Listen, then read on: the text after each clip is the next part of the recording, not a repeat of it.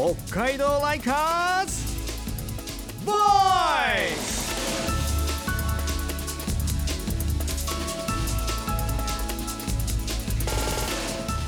こんばんは田村みなみです。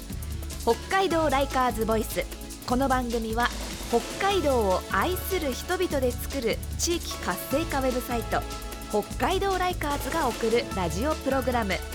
北海道を愛するライカーズの声ボイスを発信します。私と一緒にライカーズとトークを進めていくのは？こんばんは。北海道ライカーズの柳沢美久です。今週もよろしくお願いしよます。ろしくお願いします。今週も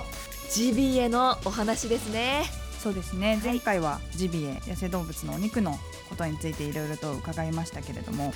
まあ鹿や熊をめぐる環境だとかジビエになる前のお話を聞いてきましたが、まあ、今週は食材としてのジビエのお話を聞いていきましょう。はい、今夜もライカーズゲストは上士幌町でハンターとお店をつなぐファントを立ち上げた高野さつきさんです。高野さんこんばんは。こんばんは。よろしくお願いします。よろしくお願いします。お。願いします高野さんあの今ジビエがいろいろと注目される背景にですね、まあ、北海道でもエゾジカだったりヒグマが、増えていることだったりとか、まあ、それをこう狩猟していくハンターさんが、まあ、たくさんいらっしゃるっていうところで一方でこう私たちがこうジビエを食べたいと思った時に、まあ、どういったところに行けば食べられるのかとかどこでお肉が行ってるのかっていうところでまだまだこう知らないジビエの食材としての楽しみ方っていうのもあるのかなと思うんですが。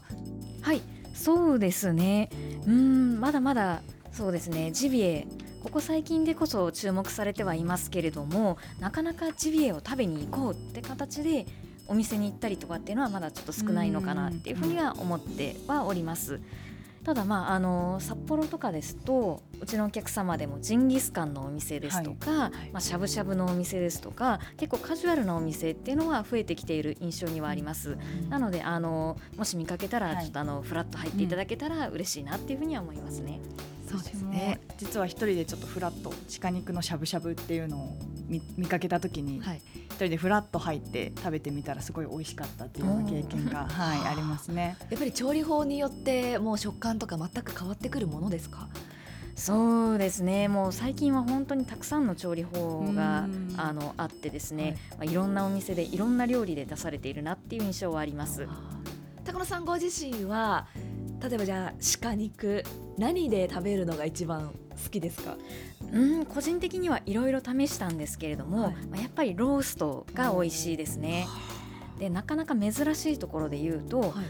エゾシカの血液を使ったブーダンノワールっていうのを自分で作ったりとかっていうのもやってみました。え？ブーダンのワール？血液を使った？はい、えーとですね、もともとブーダンノワールっていう料理がありまして、はい。まあ豚の血液かなを使ったソーセージなんですけれども、まあ、それを鹿で試してみたことがあったんです。そしたらですね、あのすごく濃厚で、あのカカオみたいな風味があって、すごく美味しかったんです。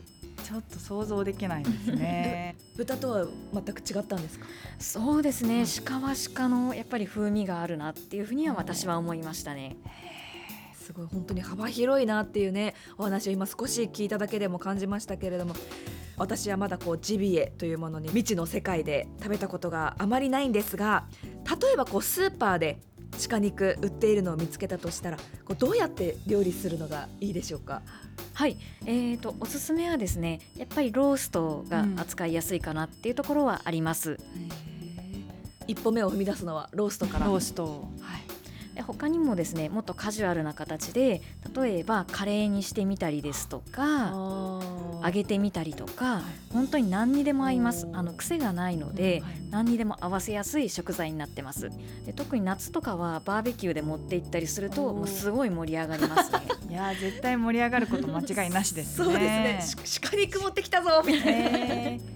エゾシカってあの当然北海道にしかいないんですけれども、エゾシカと本州のシカっていうのは味合いが全く別のものでしてへエゾシカは味がすごく濃いんですよね。はい。はい、でもってあの季節によって楽しみ方も違います。はで今の秋冬の時期ですね一番脂が乗ってます。一番脂が乗っていてジビエらしい食べ応えがあるお肉を楽しめます。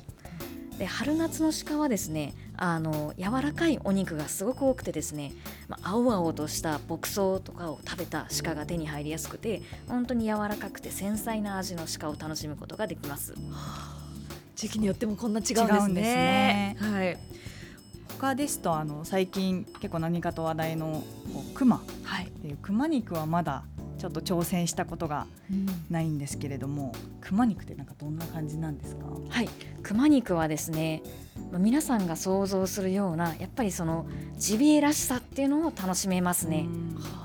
味は結構あの野生味あふれると言いますか、はい。独特の風味があります。好みはあるんですけれどもジビエが好きって人にとってはおすすめの食材にはなります。はあ。まあ北海道はエゾシカなんてね札幌でも住宅地に住宅街に出没してニュースになるくらいですから明らかにたくさんいますよね、うん。はい。そしてあのヒグマも最近熊肉として話題になりましたしそう考えたらえ北海道というのはどうでしょう高野さん？ジビエ天国ですかね？はい。まさにそう言えると思います、はい。最近鳥獣駆除のサービスっていうところも始められたのかなと思う拝見したんですがなんかそういうこうニーズに合わせてジビエを楽しむっていうようなところをまさに展開されているっていうようなところでしょうか。はいそうなんです。あのまさにこの9月からはい。ローンチした新しい機能なんですけれども、あの鳥獣被害に困っている農家さんとハンターをマッチングするっていう機能を作りました。でこれによってですねあの鳥獣被害対策っていうところから、えージビエとしての利活用ってところまでを一環として行うってことを今やっております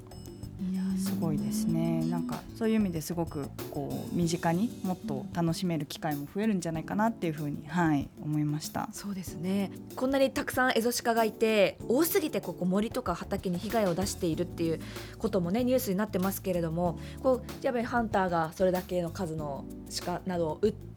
で私たちがいただく。自然にとってはどうでしょう？高野さんはどんなふうに考えてますか？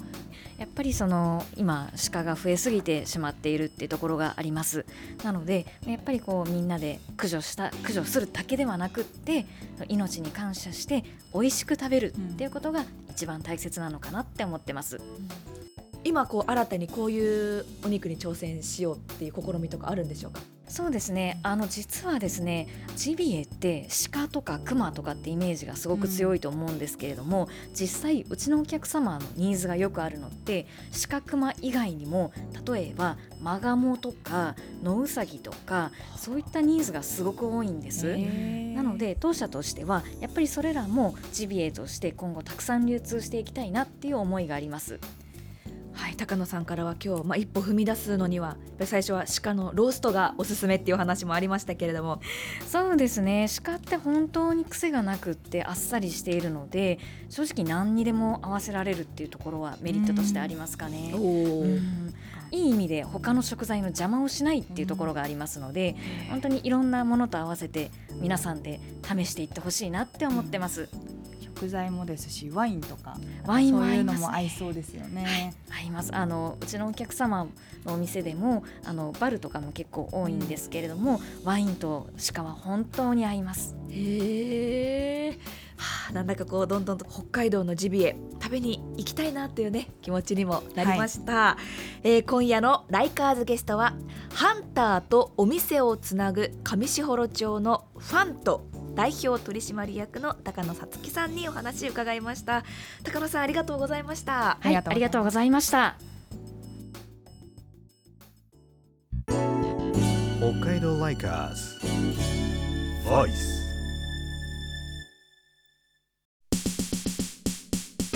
ウェブサイト北海道 Likers で紹介した身近な話題をピックアップしてお伝えする Likers ピックトークです。今夜も北海道 Likers のライター吉田正和さんにおいでいただきました吉田さんこんばんは、はい、こんばんは。よろしくお願いしよろますしくお願いします。早速ですけれども吉田さんの中で今までで一番印象に残っている取材先あはいりますでしょうか？はい、えー、肝別町にあるゲストハウスで、えー、雪月家老というお宿がありまして、はい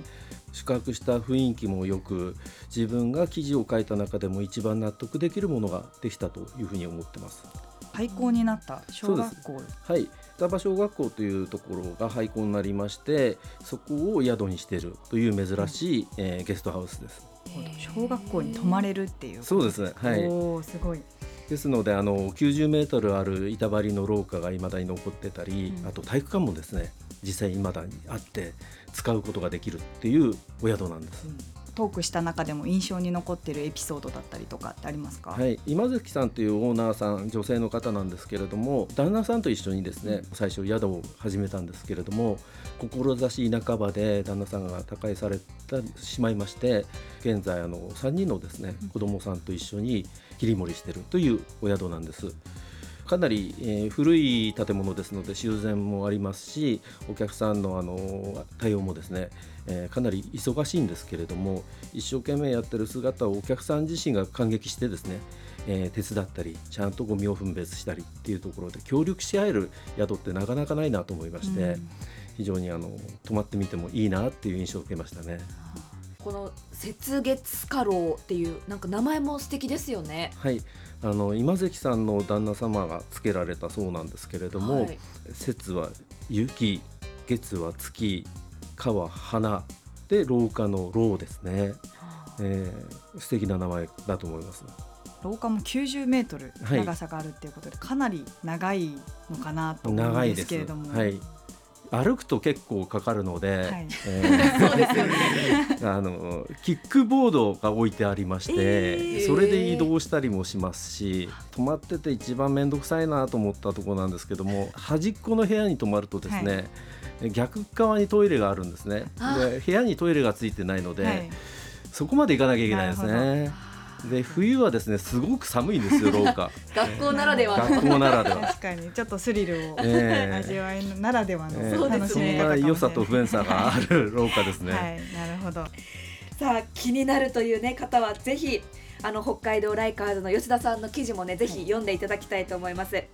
雪月花楼阿武田郡肝別町にあります。こちらのゲストハウス。ぜひ、えー行ってみてはいかがでしょうか。吉田さんありがとうございました、はい、ありがとうございました。ありがとうござい。ました。北海道ライカーズボーイス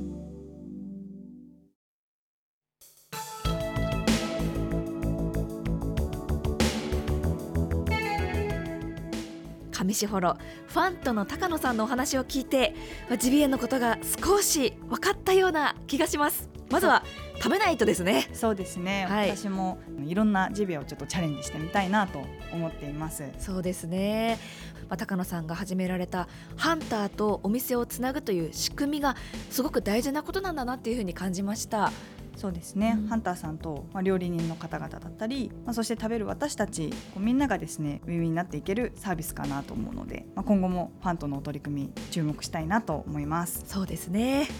さあ北海道ライカーズボイスではリスナーの皆さんからのメールをお待ちしています。自分が知っている北海道を愛する人の情報や我こそは北海道ライカーだというアピールも大歓迎です。メールアドレスはアルファベットで LIKE like アットマーク stv.jp また X 旧 Twitter ではハッシュタグ北海道 LV をつけてポストをお待ちしています。またこの番組は STB ラジオのポッドキャストでいつでも聞くことができます。STB ラジオのホームページや Spotify そして北海道ライカーズのウェブサイトからもアクセスできますのでぜひお聞きください。ここまでのお相手は田村みなみと北海道ライカズの柳沢美久でした。